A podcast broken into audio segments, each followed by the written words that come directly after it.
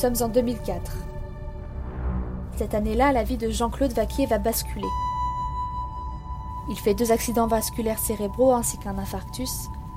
Suite à ces épisodes, il développe de sérieux problèmes de santé qui lui laissent des séquelles physiques assez lourdes.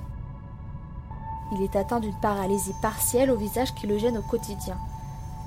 Cet ancien cuisinier rencontre quelques soucis pour parler et se déplacer. Ces handicaps le rendent faible et le marquent psychologiquement.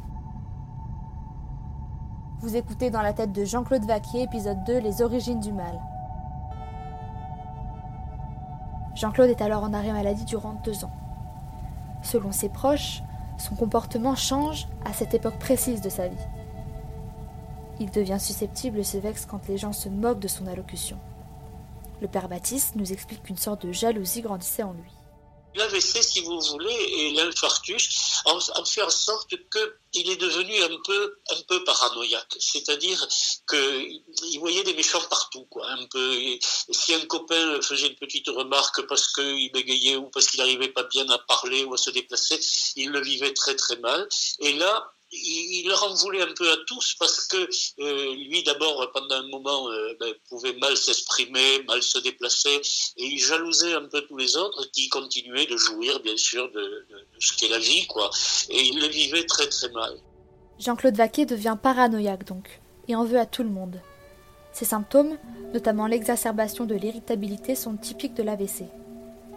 Nous avons contacté Louis Roure, un expert psychiatre. Pour lui, Jean-Claude Vaquier aurait dû bénéficier d'un suivi psychologique, car l'accident vasculaire cérébral peut perturber l'affectivité.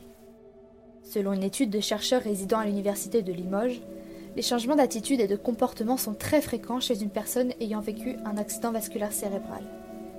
Il est très important que la famille du patient soit informée que la personne peut être différente de celle que l'on a connue avant l'AVC. Dans le cas de Jean-Claude Vaquier, il est atteint d'une sorte d'aphasie, un trouble du langage. Louero rajoute que cet AVC peut avoir déclenché chez lui un sentiment de laisser pour compte. Le docteur Zaguri, expert psychiatre, va même plus loin. Selon lui, l'accident vasculaire cérébral peut provoquer des troubles organiques et cérébraux plus graves. C'est un seuil supplémentaire qui peut avoir de terribles conséquences.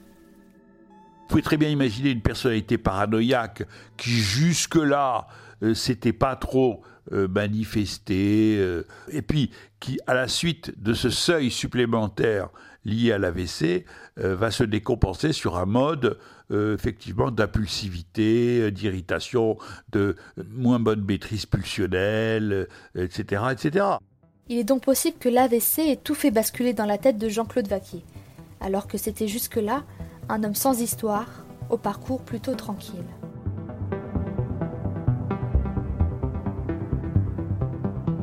Jean-Claude Vaquier est né en 1953 à Montauban, dans les départements du Tarn et Garonne. Sa mère s'appelait Reine, il n'a jamais connu son père. Il est l'aîné d'une fratrie de deux sœurs et trois frères. Nous avons pu joindre l'une de ses sœurs, Colette. Elle nous a parlé de leur enfance. Selon elle, leur mère n'est pas maternelle. Elle s'occupe peu de ses enfants. Elle les laisse jouer seuls toute la journée.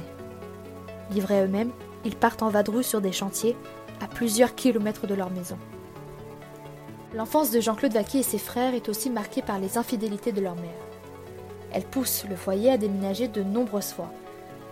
Est-ce que le fait de n'avoir jamais connu son père avant d'être adopté a pu jouer sur sa construction mentale? Colette nous raconte que ce n'était pas un secret de famille.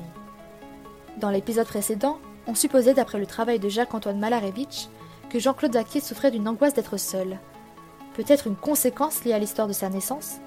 Pour Malarevitch, les hommes qui ont des relations troubles avec leur mère ont plus de difficultés à se lier aux femmes ou à s'en séparer.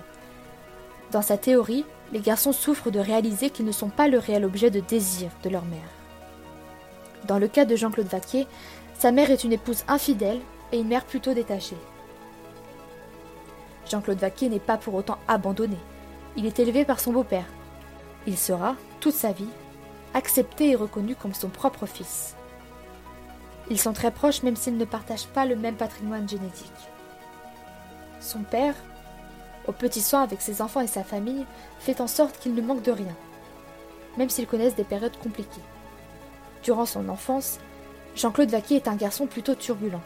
Il manque de se faire renvoyer de l'école à trois reprises. mais son beau-père intervient et supplie la directrice de le garder. Finalement, il part, dans un lycée hôtelier, plus cadré et plus strict. Son caractère instable commence à voir le jour dans son adolescence. Jean-Claude Vaquier est impulsif. Colette nous raconte qu'un beau jour, leur père demande à Jean-Claude de se couper les cheveux afin d'être présentable pour le travail. Il se rend chez le coiffeur et décide de se raser complètement le crâne. Sûrement pris de remords, il s'achète immédiatement une perruque. Autre anecdote, il commet quelques cambriolages qui lui valent de nombreux ennuis.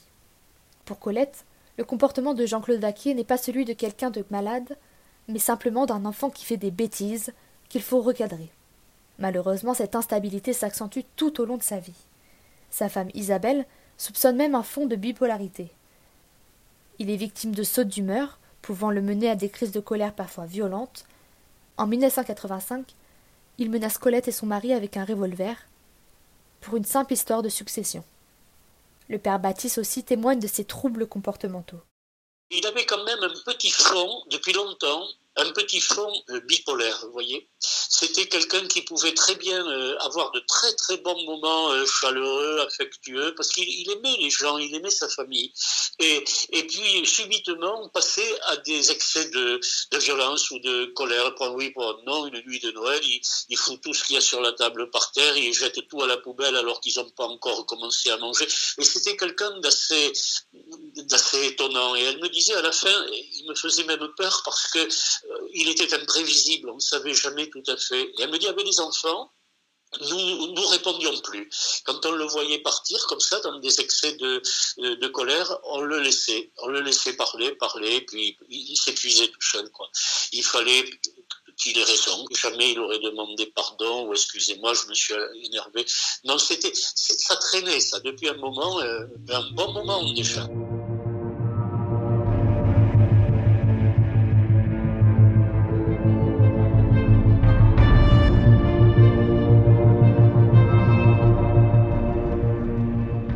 L'expert psychiatre Louis Roux, l'état dangereux de Jean-Claude apparaît au grand jour seulement après les faits. C'est toujours après qu'on se rend compte de tous les éléments. Les violences, la surveillance, les armes à la maison, l'irritabilité, tous ces éléments, on les a après, et pas avant. Chacun en a un peu, et en les regroupant, on tente de comprendre. Ils deviennent des indices concordants.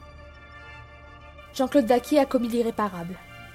Il a été un enfant turbulent, mais sans plus un bon père, mais un mari violent.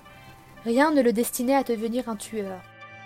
Peut-être la somme de petites choses de la vie, qui, ajoutées à son AVC, ont tout fait basculer.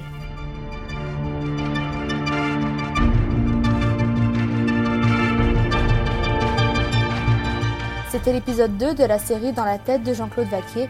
À suivre, l'épisode 3, JCV est mort.